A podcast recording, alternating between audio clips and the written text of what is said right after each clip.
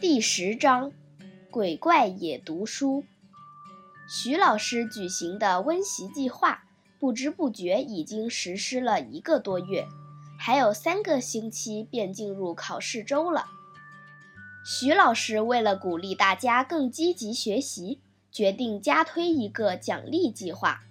如果你们这个学期的功课及考试的总平均分能比上学期有进步的话，可以获得神秘礼物一份，而当中进步最大者更可夺得时间魔法师大奖。你们觉得如何？同学们一听到有奖品，反应热烈，纷纷表示要成为时间魔法师。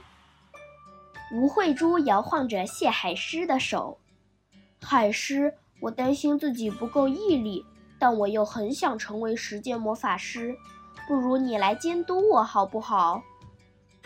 我跟你又不是住在一起，如何监督你呢？吴慧珠为表决心，竖起三根指头做发誓状。我发誓我会努力的，我只是希望有人能在背后推我一把而已。在旁的江小柔忽然提议：“不如放学后我们一起到学校的图书馆温习吧。”这样不就可以互相监督了吗？谢海狮目光一亮，这个主意不错啊！文乐星、高立明、胡直、冯家伟听见了，也赶紧举手：“我也去。”黄子琪歪着头，故意唱反调：“在图书馆和在家里温习有什么不同？真是多此一举。”周志明附和：“对呀。”在家复习不是舒适的多吗？当天下课钟声一响，文乐星、高立明、江小柔等人便收拾书包，浩浩荡荡地来到一楼图书馆，围坐在一张大书桌前，开始温习功课。这时的图书馆早已没有学生，四周的环境既宁静又宽敞，还时不时传来一阵隐约的书香味。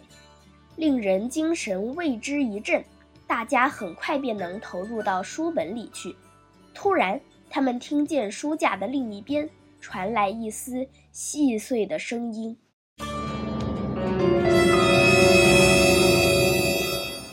什么声音？文乐星诧异地往左右张望，但除了坐在借书处的图书馆主任外，并未见到任何人影。奇怪。图书馆不是已经没有别人了吗？吴慧珠身子一缩，该不会是什么鬼怪吧？大家对望了一眼，心头咯噔一声，一阵寒意从心底里冒出来。文乐星和江小柔霎时变了脸色，鬼怪也要读书吗？胆子较大的高立明嘘了一声：“现在是大白天。”哪来的什么鬼怪？他边说边拉着胡直，蹑手蹑脚地沿着那一排排的书架，向着发出声音的地方走去。当他们来到转角处时，高立明大着胆子从书架探出头来一看，竟然见到黄子琪和周志明两人端端正正地坐在一张桌子上温习。怎么会是你们？其他同学听到声音，也纷纷好奇地走过来凑热闹。高立明歪着嘴笑：“怎么了？你们不是回家温习吗？”黄子琪见被他们发现了，只好厚着脸皮嬉笑：“嘻嘻，既然你们都来了，怎么能少得了我们的份儿？